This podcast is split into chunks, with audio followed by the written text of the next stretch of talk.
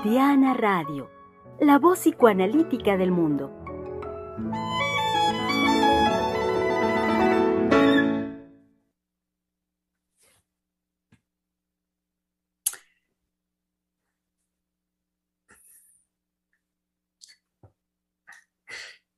El niño después de la pandemia. Así es, así es el tema que a lo largo de esta semana, desde lunes y hasta hoy jueves, hemos estado trabajando aquí en este su espacio, Freudiana Radio, la voz psicoanalítica del mundo, en, eh, como bien lo saben, en este esfuerzo de la, en este esfuerzo que ha sido a partir de la creación de la doctora Heiser, la posibilidad de el espacio y la posibilidad de la conversación. Em, luego entonces, eh, nutriendo eh, y creando permanentemente justamente ello, la conversación, propusimos este tema desde el lunes sobre texto de que, pues ya pasado mañana, el sábado 30 de abril, lo sabemos bien, es eh, la celebración en nuestro país del Día del Niño. Entonces, con ese motivo, nos dimos a la, a la tarea de poder hacer esta conversación donde consideramos, por supuesto, muy importante poder hablar del niño, de nuestros niños, en esta condición particular que es eh, el después de, el después de la pandemia, por la condición cada vez más cercana, lo sabemos, eh, en la que estamos, de, pues de salir de el, pues, la tensión, aislamiento, todo lo que implicó en ese sentido de una manera muy radical eh, que transformó muy radicalmente nuestra vida cotidiana la condición de la pandemia. Entonces, retomando la, el, el, quehacer y vida, podríamos decir hasta cierto punto cotidianos como estamos hoy en día, consideramos, por supuesto, sobre texto, como lo dije hace un momentito, de la celebración del Día del Niño, que era importantísimo que habláramos de ellos, hablar de nuestros niños.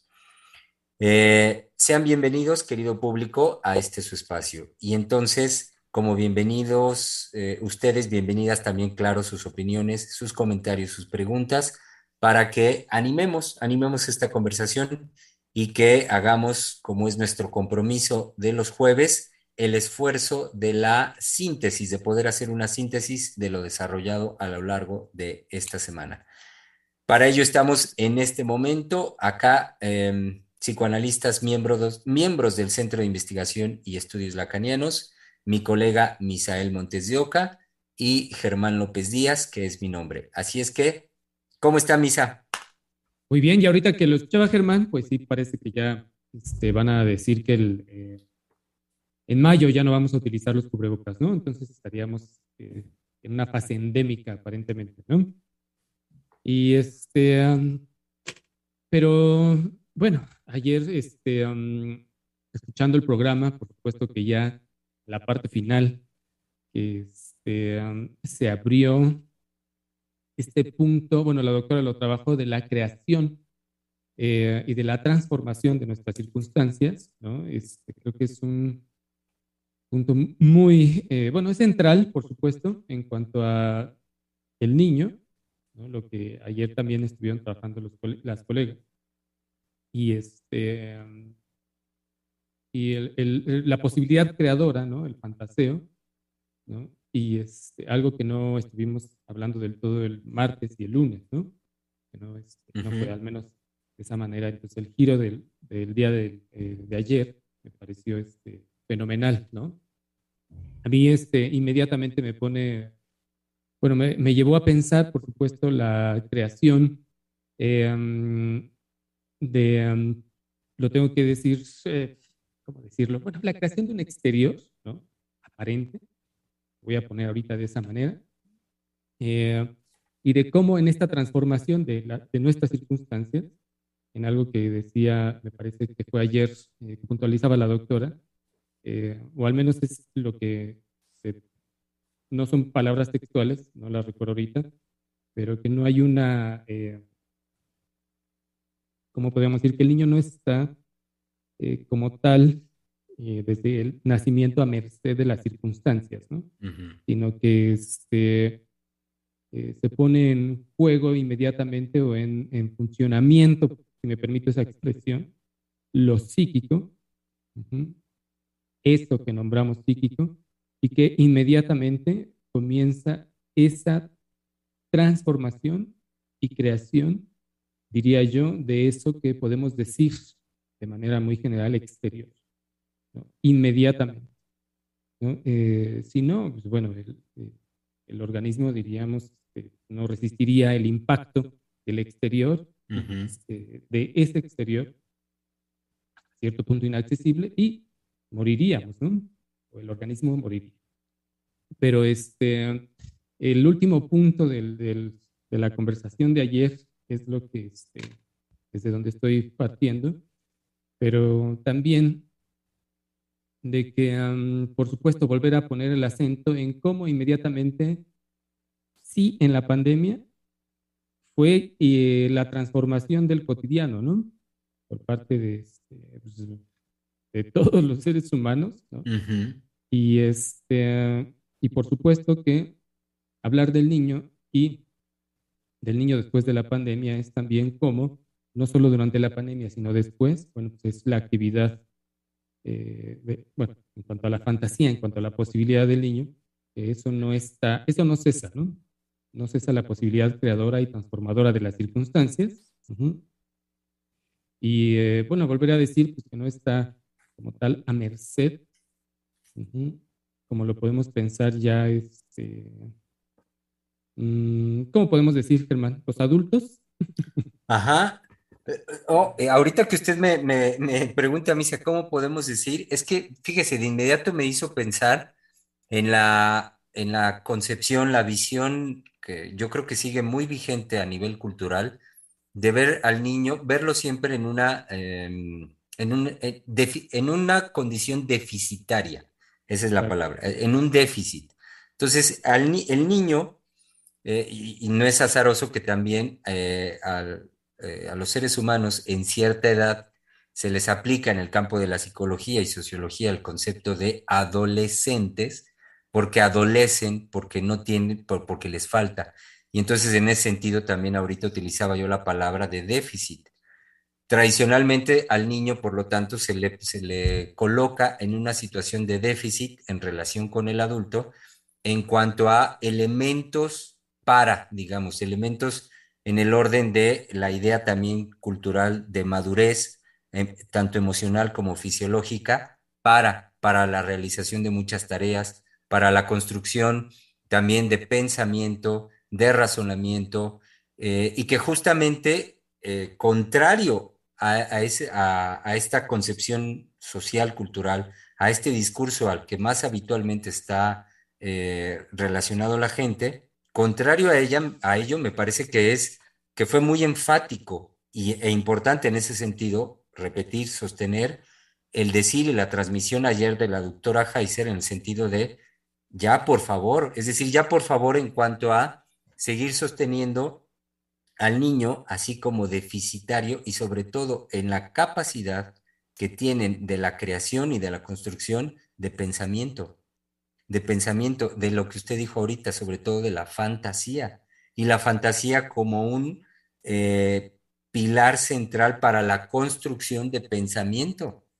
El niño en ese sentido es tan, tan capaz como cualquiera y desde ahí, por lo tanto, desde, me refiero desde ahí, desde la fantasía y su pensamiento, creador, por lo tanto, y capaz creador como cualquier otro, de su mundo, del mundo que lo rodea. Sí, y este, ayer también, en este último segmento del programa, eh, en donde vuelve la doctora a relanzar algo que lo dijeron al inicio también, del niño como sujeto de pleno derecho, ¿no? Este, es decir, volverlo a decir en que eh, es y se va dando una transformación de sus circunstancias desde que nace, pero ¿en qué? ¿En vías de qué? De la búsqueda de placer, ¿no? Es decir, hay una dinámica constante de esa búsqueda, porque no hay eh, hay que decirlo, ¿no? Es decir, toda nuestra actividad como seres humanos está dirigida hacia eso, ¿no? Y este, pero eh, eh, darle este estatuto eh, de sujeto de pleno derecho, lo que se puntualizaba ayer, y ahora que usted nuevamente lo trae, ¿no? Eh, de sacar no solo al niño, sino la infancia de esa, de esa situación de déficit, es, ah, y también y en conjunto con lo que decía ayer la doctora, de, eh, basta ya de, de, hablar de un instinto, ¿no? De que estamos a merced de un instinto, ¿no? Por supuesto que, bueno, y este, eso todavía nos llevaría a una cuestión, eh, quizá no tanto de déficit, pero sí sujetos a esa, ese instinto, ¿no? Entonces, es, digamos, eh, volver a dimensionar que desde el psicoanálisis, ¿no? Está, digamos, esa posibilidad eh, de creadora, ¿no? O, ¿cómo decirlo? Este, sí creadora, pero hablando desde lo, de cómo va a operar lo psíquico, ¿no? Y volverlo a sacar, es decir, volver a decir, sacar lo psíquico de algo que nos pondría en una cuestión de déficit, ¿no? Y más desde la infancia, ¿no? Es decir, que eso es lo más, donde hay que poner el acento, al menos el día de hoy, ¿no? Eh, porque se siguen repitiendo. Ayer en el último comentario eh, que se decía, ¿no? Este, recuerdo un poco sobre eh, se hablaba de este enamoramiento de un pequeño hacia una persona mayor, ¿no? Exactamente. Pero que, ¿cómo se desliza? el, perdón, el, lo que la, la radio escucha nos refería, se trataba de un niño, uno de sus hijos que tiene tres años, y como ella lo dice, anda alborotado con una muchacha de 22 años. Exacto. Y que de ahí este, lo que quería volver a subrayar era este, en esto que usted decía, Germán, eh, sacar de esta concepción de déficit ¿no? a la infancia y eh, colocarlo en este estatuto que también se puntualizó el día de ayer, que me parece muy importante, ¿no? de, este, de, creador y transformador, que son dos momentos, eh, lo podemos eh, conversar un poco, pero que, que, se ponen en juego desde el nacimiento, ¿no? como lo decía bien ayer este, bien la doctora. ¿no?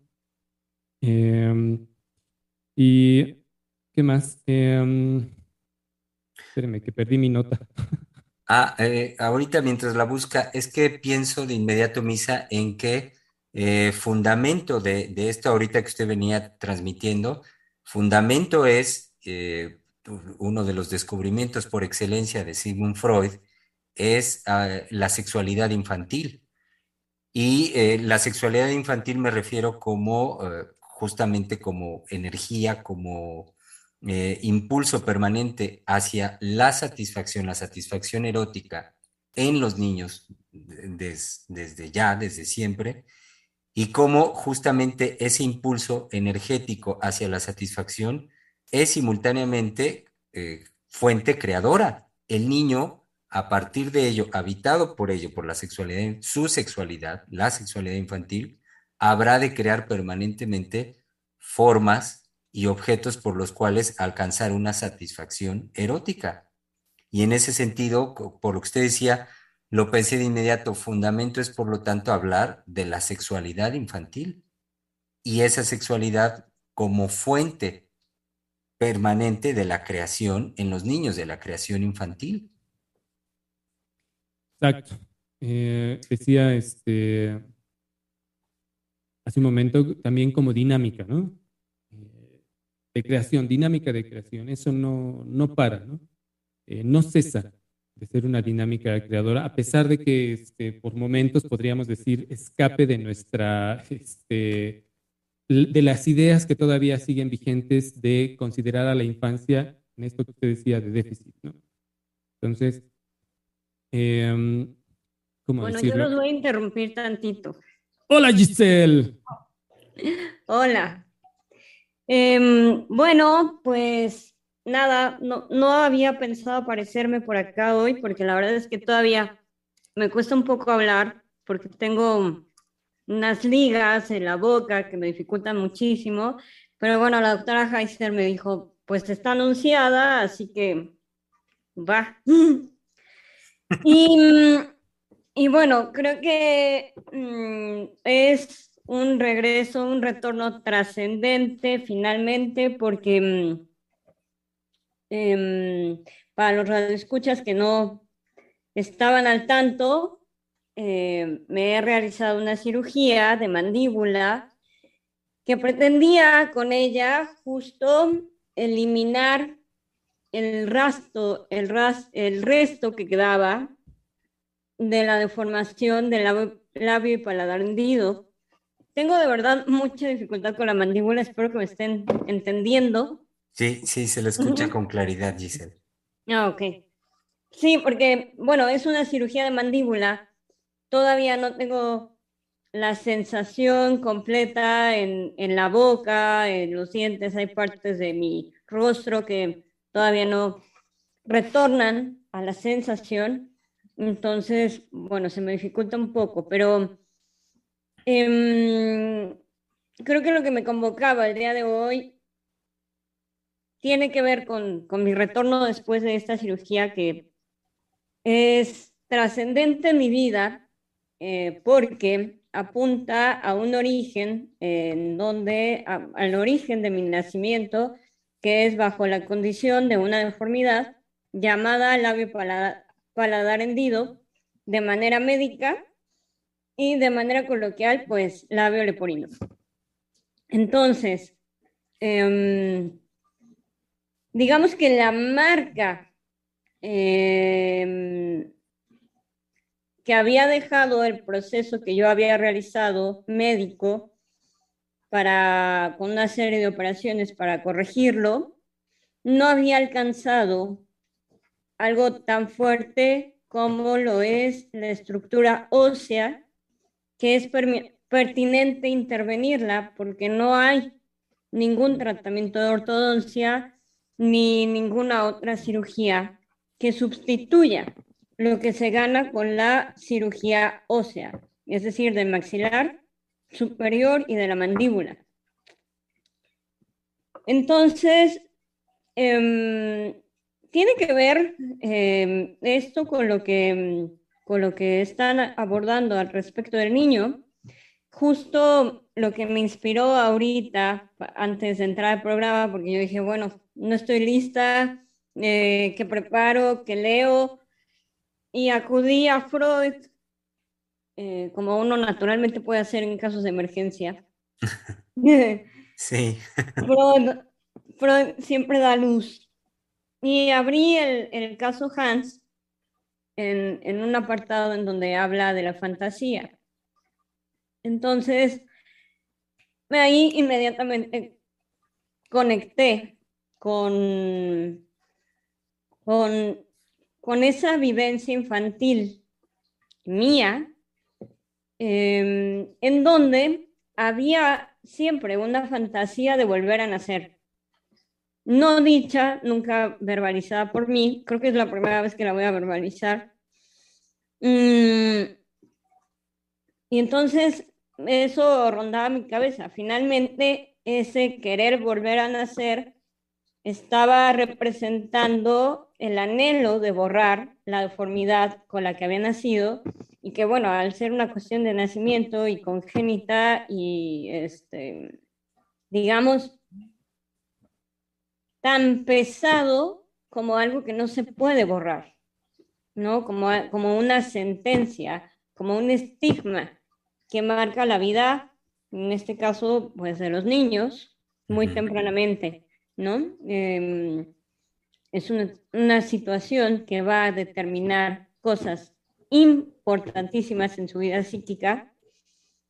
Em, yo empiezo a, a, a dimensionar lo que esa infancia, pero sobre todo lo que esa fantasía representaba en mi vida como nuclear, a tal punto que, em, digamos, la dirección del análisis, de mi análisis, fue durante mucho tiempo, se ha sostenido en, en la condición de, de transformar y aquí viene la palabra que estaba eh, abordando Misael, además de la creación, de transformar esa vivencia.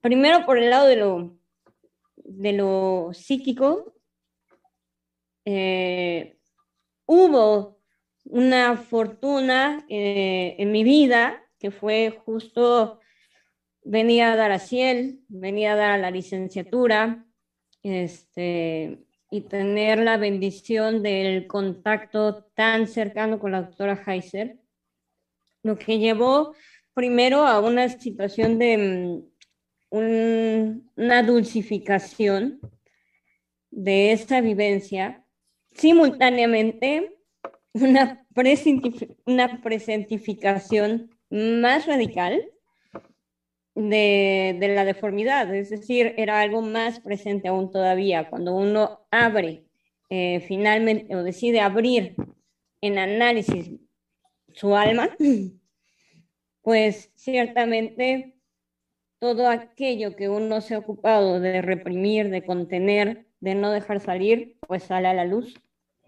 en lo cotidiano. Entonces, eh, Freud nos, nos da ejemplo de ello cuando aborda su psicopatología de la vida cotidiana. Es decir, está en lo cotidiano y tiene, pues por supuesto, también, si él, pero sobre todo la doctora Heiser no podía crear otra cosa en ese sentido, ¿no? De, de lo freudiana que es, viene a hacer una creación de programas de radio donde se hable de la vida cotidiana.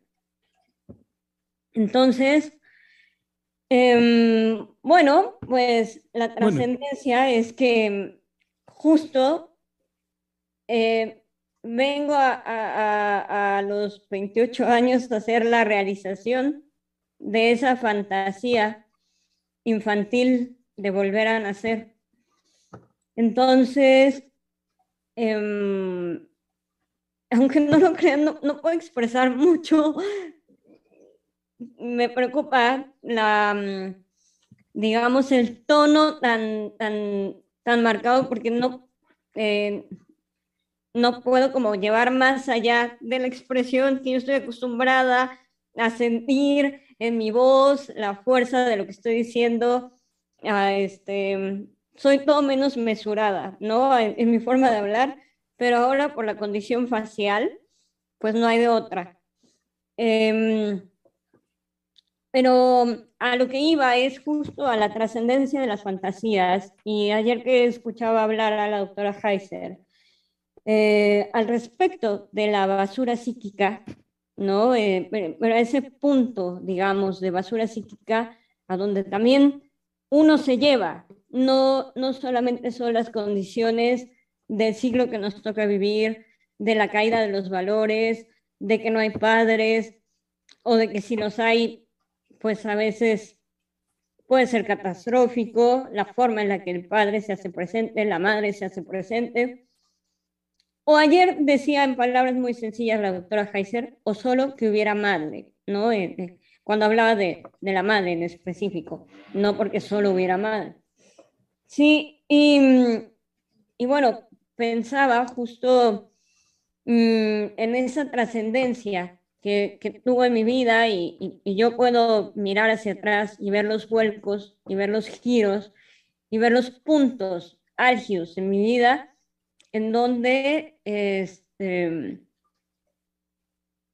pues de alguna manera puedo decir que el que hubiera esa base del lado de la fantasía a apostar por algo imposible porque en ese momento yo no podía plantearme que la ciencia podía lograr en mi rostro tal desarrollo en perfección de acuerdo a una normalidad que se hubiera dado si yo no hubiera nacido así, eh, con el labio leporino, este, no hubiera imaginado yo en ese momento que eso fuera posible.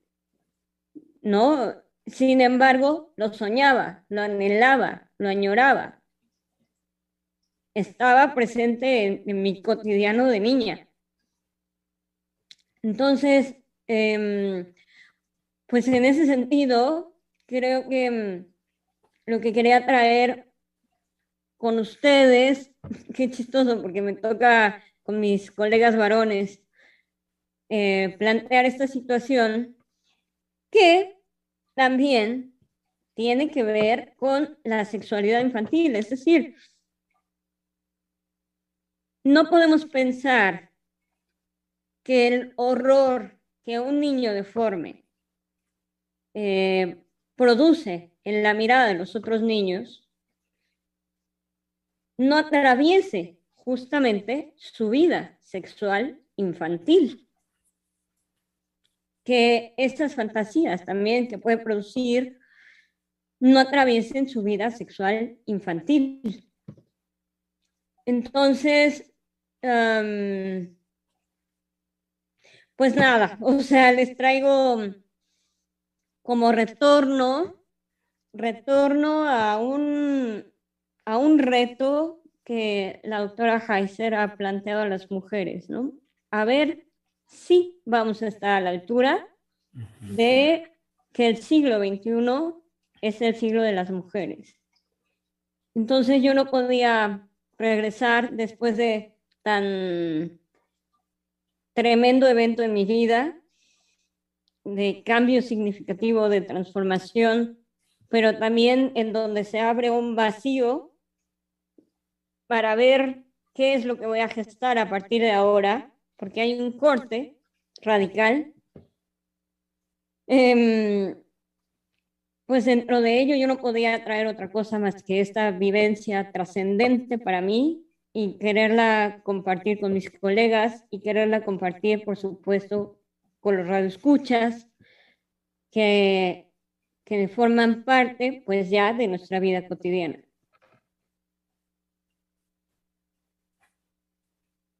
Y creo que este es, digamos, podemos ver, escuchar que la realización de lo imposible lo es, ¿no? Eh, lo estamos, digamos, ahora que usted nos habla de, su vivencia desde una fantasía también, puesta en acto, en un tiempo X, ¿no? Pero que depende también, por supuesto, de que la persona, en este caso usted que nos habla, no dejó de ir en pos de esa realización. Entonces, eh, digamos que, bueno, lo que quiero decir es cómo es, em, cómo eh, eh, invitar, vaya, a que sea, posible, es decir, que se la jueguen, ¿no? Quienes nos están escuchando, de que no dejen, no dejen de, este, aquello que fantasean, ir en pos de eso, Es posible, a pesar de que la vivencia sea, como usted nos lo decía, nos lo transmitía, imposible, En la infancia. ¿no? ¿Cómo la ciencia podrá este, realizar aquello que yo estoy fantaseando? Y ahora, ¿qué decir de esto que usted nos trae hoy? Sí, justo ahorita que escuchaba esto, yo decía, bueno, híjole, hay muchas cosas que podríamos ahorita polemizar de, nuestros propios decires, ¿no? Porque pues cuando uno piensa fantasía también hay de fantasías a fantasías, ¿no? Por un lado, y pensaba justamente en, en, eh, en lo que mucho hemos tratado al respecto de los niños trans, ¿no? O sea, como em, a mí sí me gustaría aclararlo. En función también de eh, lo del compromiso que tenemos con lo que hemos defendido, de que el decir del niño no se ha llevado a una inmediatez del acto, ¿no? Em, creo que mi, mi propio aislamiento me protegió muy tempranamente de, de que alguien, eh, mis padres, pudieran haber dicho como, ah, sí, ahorita tu rostro completo lo transformamos. Creo que la vivencia hubiera sido otra. Eh, puedo decir que aún en esta edad, siendo que hay un cumplimiento eh, de ese deseo, que creo que es más profundo, plantearlo de esa manera, no la vivencia afectiva, la vivencia emocional del ser humano, pues no es este, bueno, uff, ya, acabamos y listo. A otra cosa. Es toda una elaboración em, de lo emocional, que en mi caso, yo quiero decir, no hubiera sido posible sin el análisis, todo el soporte ¿no? que, ha, que he recibido por el lado de estar rodeada de psicoanalistas, principalmente la doctora Heiser, que ha sido como el sostén em, minuto a minuto, por así decirlo, de esta vivencia. Sí, Germán. Eh, y es que, Giselle, usted hace, hace rato planteó algo que, en lo cual ahorita quisiera ser enfático por lo que está puntualizando.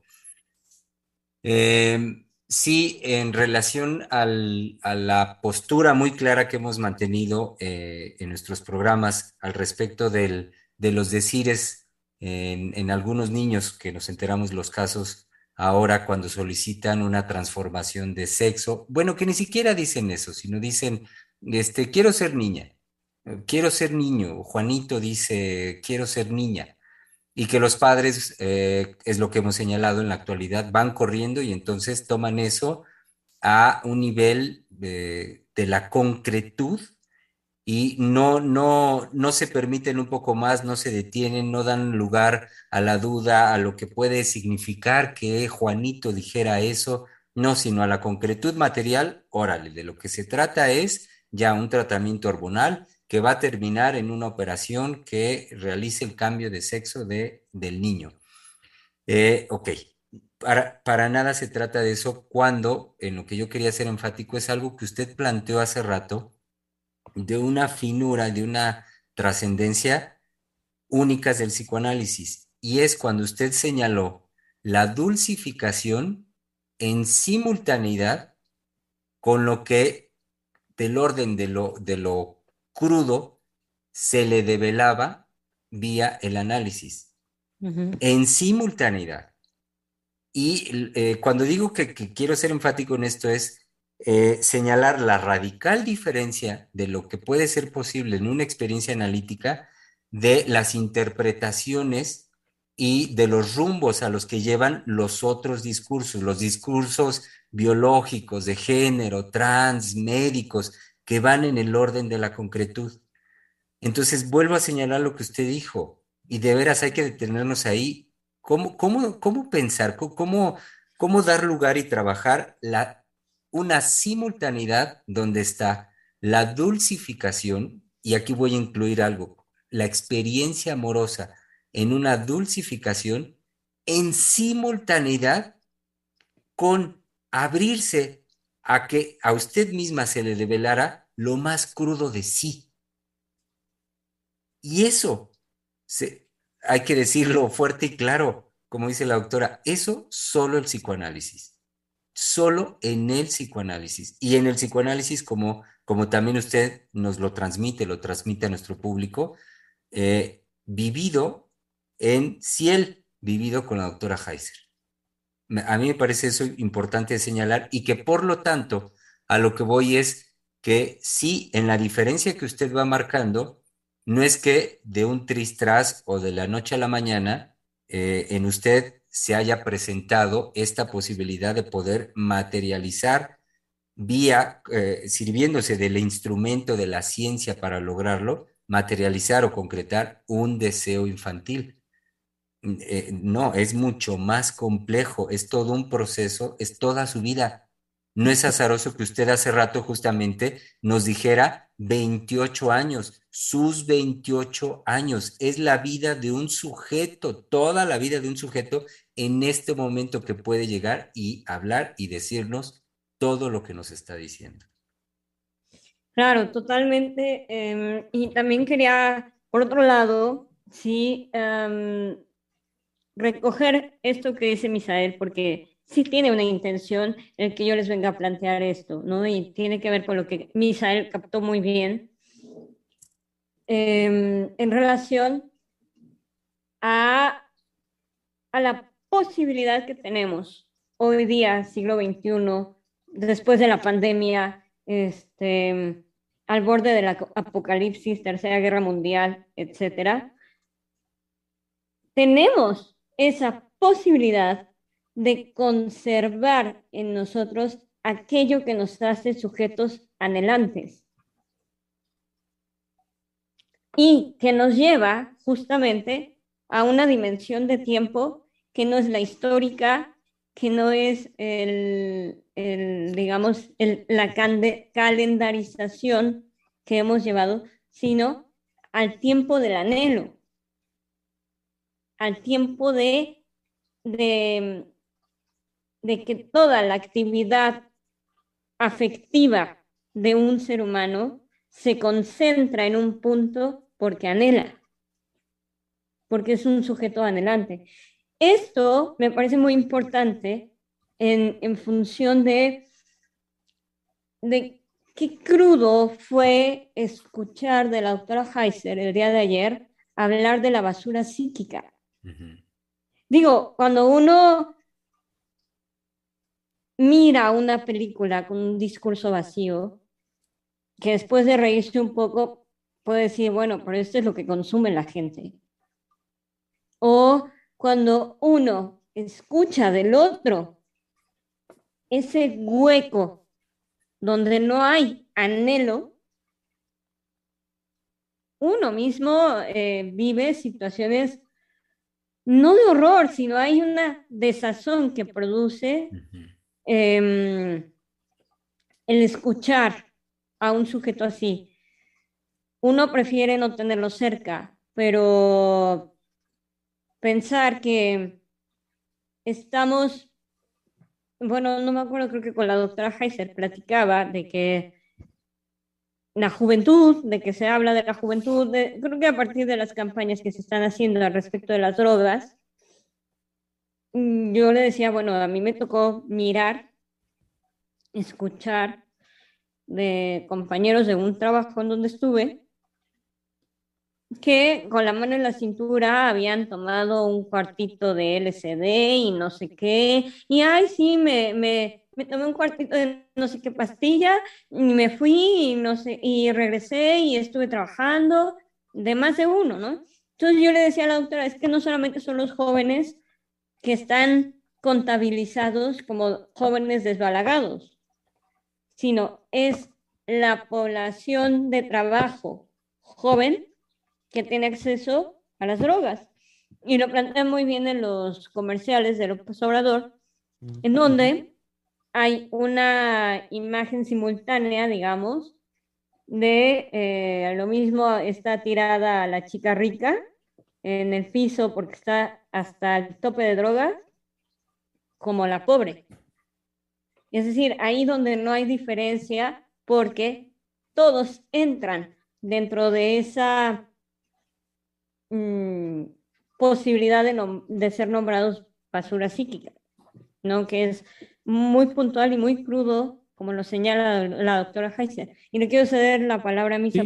Sí, sí es que el, este, el psicoanalista por pasión puede crear, como todo un arte, que usted también tocó ese punto, Giselle, puede crear las condiciones para un análisis, ¿no? Pero, es decir, y lo hace por pasión, también hay que decirlo, porque bueno, eh, esa pasión lo lleva a crear de aquello de lo que escucha, como, como ahora que usted lo dice, bueno, como deseo a realizarse, es decir, ese anhelo, eso que empuja, o lo puede atropellar, ¿no? Es decir, eh, también el analista puede hacer eso, pero cuando hay esa pasión de que, bueno, ¿qué voy a, ¿cómo voy a hacer eso, ese arte para que pueda darse, eh, digamos, en un tiempo X, este, la persona, en lo que también puntualizaba Germán, se devele simultáneamente lo crudo, lo peor de uno mismo, pero también que se abra la posibilidad creadora, como dinámica. Eh, hay quienes no, frente a eso, que el analista puede crear, hay quienes no tienen la disposición. Es decir, hay quienes definitivamente, es decir, pues, finalmente no se va a poder hacer nada. Es decir, eh, en este sentido lo traigo por este, la basura psíquica, ¿no? Este, que también hay quienes pueden venir a ver, a ver qué encuentran eh, al análisis, pero puede llegar un momento en donde, bueno, no se puede ir más allá, Y no porque no, este, es decir, hay límites también, ¿no? Del análisis, del analista, en donde no hay esa disposición.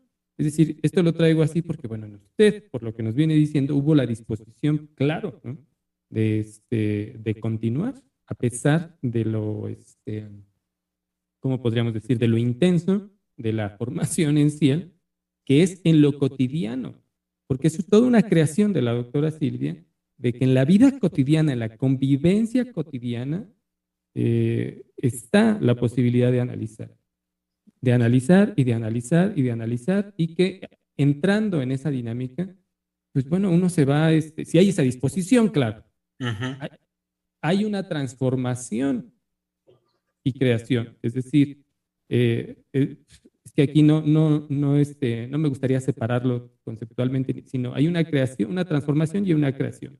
Claro, puede haber momentos muy, muy difíciles, muy duros, en donde este, incluso nos podemos detener, ¿no? Es decir, me refiero que no vamos ni para adelante ni para atrás, ¿no? Pero eh, la creación, aquí sí, es el arte ¿no? del analista, en el caso de la doctora Silvia, es que de lo nimio en lo cotidiano hay una posibilidad para el sujeto para que transforme sus circunstancias. Del sujeto va a depender si eso lo toma para la transformación o lo deja, porque está en esa libertad ¿no? también. Si da el paso al hacer un sujeto creador y asumirse como creador, que él mismo es creador de lo peor en él, como de otra cosa, o girar a la basura psíquica, porque eso también puede llegar a ocurrir, ¿no? Digamos, no hay una garantía tampoco, ¿no? Ya estoy interrumpiendo a Germán a propósito. es que, no, no, porque hay que decir algo, Misa, en lo que usted viene diciendo, eh, lo relaciono con lo que también Giselle retoma del decir de ayer de la doctora, tan, tan crudo, tan develador, tan fuerte. Eh, y quería decir una cosa por el, por, por el proceso, digamos, por todo lo que usted va desarrollando, decir que, eh, al menos yo ahorita así lo pensé, que la basura psíquica, como ayer la, la, doctora lo, lo puntualizó, hoy Giselle lo vuelve a señalar, eh, a mí me parece que no es del orden de, ah, bueno, como para decir, ah, bueno, pues pobres aquellos o solo aquellos que son basura psíquica, ¿no? Este, yo estoy de este lado. No, no, no. A mí, ah, yo lo que quiero señalar, ahora que, que Giselle lo trae de vuelta y enfáticamente lo señala, es que el, de el develamiento de, la doctora, al menos en, mí aplica de inmediato, en, en, lo que a mí me aplica de mi basura, mi basura psíquica lo que en mí señala de basura psíquica. No es, no es que hay, allá están los malos y de este lado estamos los buenos. No, señores, sino que el señalamiento permanente de la doctora es, con el decir popular, del poner las barbas a remojar, de cómo en, la, cómo en mi cotidianidad, como ahorita usted lo señala, cotidianamente, algo de mí, en el orden de mi basura, de mi basura psíquica, cotidianamente está se hace, se hace presente, cómo me vuelve a señalar, cómo vuelve a aparecer algo de eso. Y es lo que en, una, en una formación como analista y en un sostenimiento como tal es con lo que uno cotidianamente se las ve. No es que ya hay un día lo libré y, ya, o yo no soy eso. No, no, no.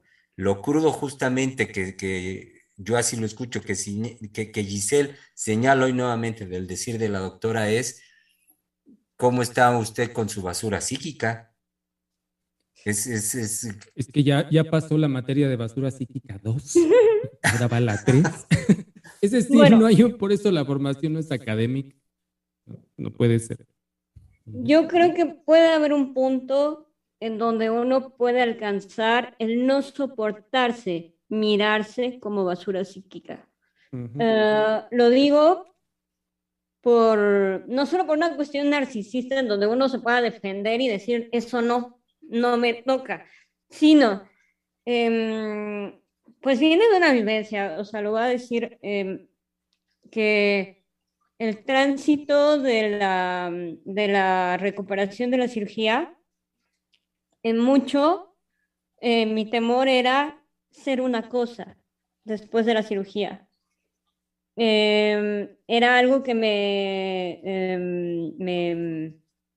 me, golpeaba mucho porque yo dije, no voy a poder hablar, me van a tener que alimentar, este, muy probablemente no pueda levantarme de la cama. Es decir, era un estado que a mí me, me, horrorizaba. Curiosamente, afortunadamente, eh, me sucedió que entré caminando al quirófano. Y eso para mí mantuvo una disposición de no ir a, entregar mi cuerpo a los médicos, sino sentir que iba con mi propio pie. O sea, que estaba yo ahí en, mi decisión de haberme operado, eh, hasta el último instante en el que fuera consciente. Y después el despertar fue una situación de hacer contacto conmigo a partir de un síntoma ya muy repetitivo en mí, pero que era que había sido registrado como síntoma psíquico. No lo digo porque es muy asqueroso, entonces. Pero es histérico. Este, pero a partir de esa situación yo dije, bueno, esto es mío. Y, y fue un despertar, así, mi despertar fue sentir que eso era mío, que era mi producción. Y luego finalmente nunca dejé de hablar, me entendieran o no me entendieran, a pesar de la inflamación, nunca dejé de hablar. Y creo que en el momento en que más he probado, digamos, mi empuje hacia la vida, ha sido esta operación. Pero justo por una, ya no solo el rechazo de mirarme como basura psíquica, que creo que fue lo que ahorita a mí me sorprendió, sino era sentir que, que, mi empuje de vida, conforme yo iba levantándome, haciendo cosas por mí misma, pudiendo hablar, este, bueno, ya ahora voy haciendo más cosas y, y por supuesto ya me estorba, ya me pesa la convalecencia, pero mm, lo que quería rescatar de esto es más allá de un carácter necio, que sí lo tengo, eh, esta vivencia ha sido sentir más fuerte en mí el empuje a la vida, el empuje a ver a mis colegas, el empuje de estar en el programa de radio con todo y que estaba yo muy temerosa y que le decía a la doctora, pero es que no me van a entender nada y no sé qué. Eh, creo que mm, cuando uno puede vivir ese amor a la vida, no, no puede descansar en que ya nunca más voy a hacer basura psíquica, ¿no? Pero también puede uno empujar hacia lo más elevado como por de manera natural, no sé cómo decirlo, o sea, como, como que ya no viene de una lucha, viene de, del amor a la vida. Sí, ahí este, es, podríamos decir, hay una neocreación desde haber incluido, es decir, creo que eh, en lo que también decía Germán, este, lo que señala ayer la doctora es que uno se puede incluir, ¿no? O no, no por narciso, de basura psíquica, los otros, ¿no? Quién sabe quiénes serán.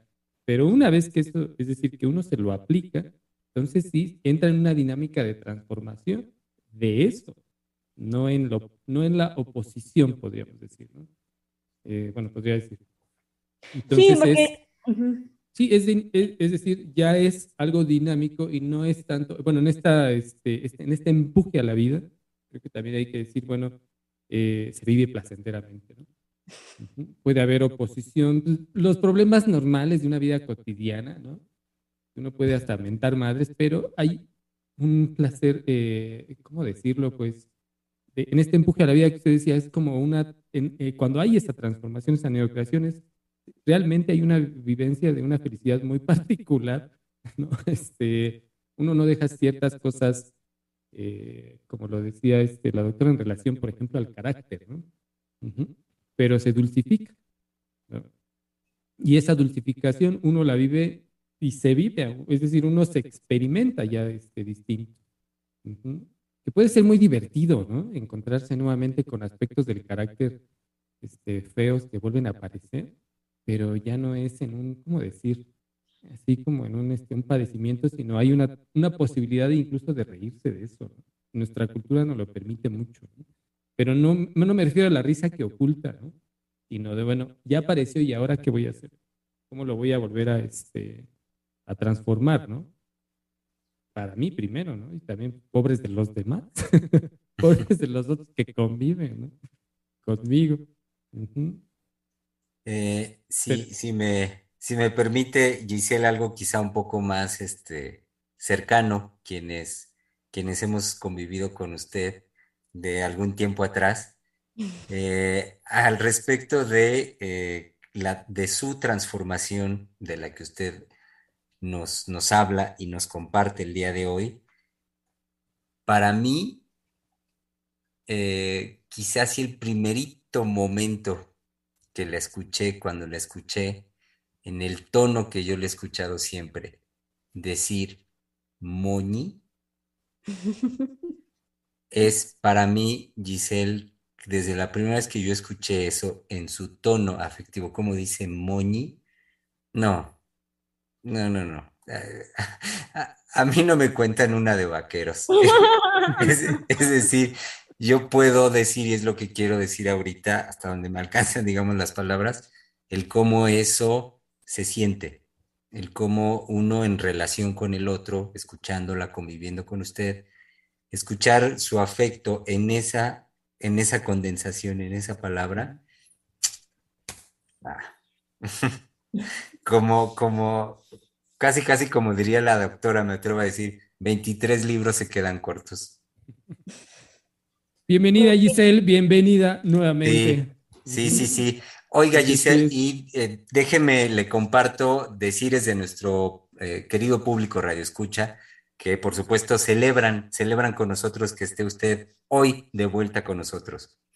Sonia Vargas nos dijo, qué gusto escuchar su voz, doctora Giselle, eh, con esa fuerza y claridad que la caracteriza, y ahora también con un algo que se escucha distinto no sabría cómo nombrarlo, pero conmueve e inspira. Un abrazo. Ay, pues sí, sí, algo, hay algo distinto y mi compromiso, por supuesto, es ese, ¿no? Que este es el comienzo de una vida de creación. Rosa Hernández nos dice, eh, qué hermoso lo que nos comparte doctora Giselle en este su renacer efectos desde el amor e ir en pos de su deseo decidido. Abrazos afectuosos. Pues sí, sí, es un renacimiento, no lo había verbalizado así, pero sí. Está en la lógica de lo que les dije, pero no lo había yo verbalizado y me parece que estoy muy de acuerdo con lo que dice Rosa. Alma Flowers nos dice, doctora Giselle, se le escucha fuerte y claro. Un abrazo cariñoso a mi doctora adorada. Arriba y adelante. Qué felicidad. Venga. Eh, ahora espéreme. De llega también, por supuesto, de nuestra querida colega, la doctora Valeria Reyes, que nos dice, es un gusto escuchar a la doctora Giselle y haber podido acompañarla en su transformación. Ha sido un evento que nos ha tocado a todos y a mí me ha hecho muy feliz saber que formo parte de una comunidad de analistas que puede darle un respaldo amoroso al otro.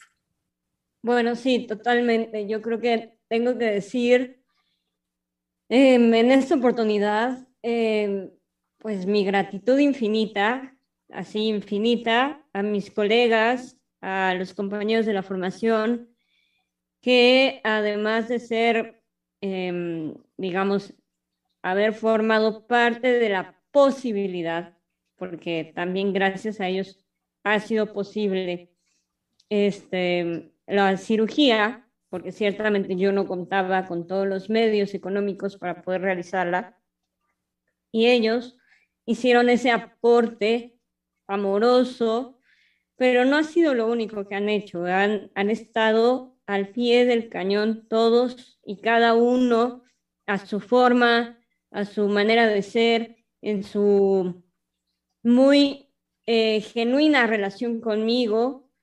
Em, han estado ahí y yo les tengo mi gratitud infinita a todos mis colegas y a los compañeros de la formación por esa por ese alcanzar, ¿no? Esa, ese aporte, porque también han formado parte de mi recuperación. Eh, mi recuperación es, es el éxito que ha sido gracias a que he estado amorosamente acompañada.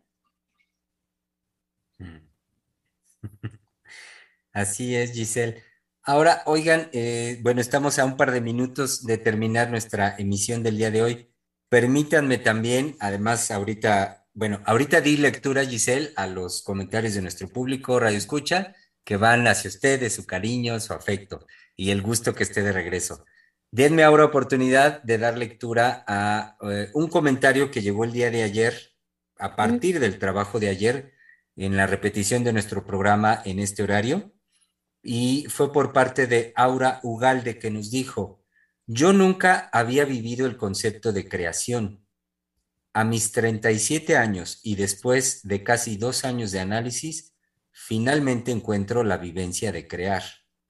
Uf, un exquisito y a la vez amargo poder, divino poder, y es verdad, y sí ando como niña. Gracias a todos los miembros del Grupo Ciel. Pues qué afortunada mujer. Sí. Y eh, por último, quiero dar lectura a una conclusión que nos brinda nuestra colega, eh, la doctora Valeria Reyes también, nos brinda una conclusión que ella hace del trabajo hecho en esta semana. Y dice, más allá de la virtualidad y lo estroboscópico como signos de la modernidad, el niño sueña, delira y fantasea, y de esa manera hace valer su realidad psíquica. El niño después de la pandemia del COVID es creador y transformador de sus circunstancias. Así es, doctora Valeria. Así es, y pues 8.30. Eh, y conmovidos y muy movidos, digo conmovidos por verla, Giselle, por escucharla, por lo que nos transmite, y digo movidos por, por lo que para mí en desde usted y como lo dice, es un llamado movido hacia la creación y hacia el compromiso, que, que no puede ser otro más que el sostenimiento de análisis así, como experiencia, como vivencia, creador.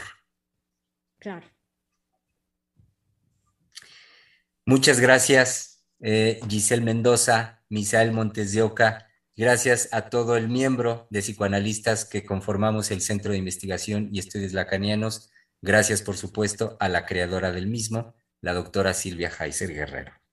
Y querido público, escuchémonos, reunámonos de vuelta el lunes de la semana entrante en este su espacio de la conversación. Freudiana Radio, la voz psicoanalítica del mundo.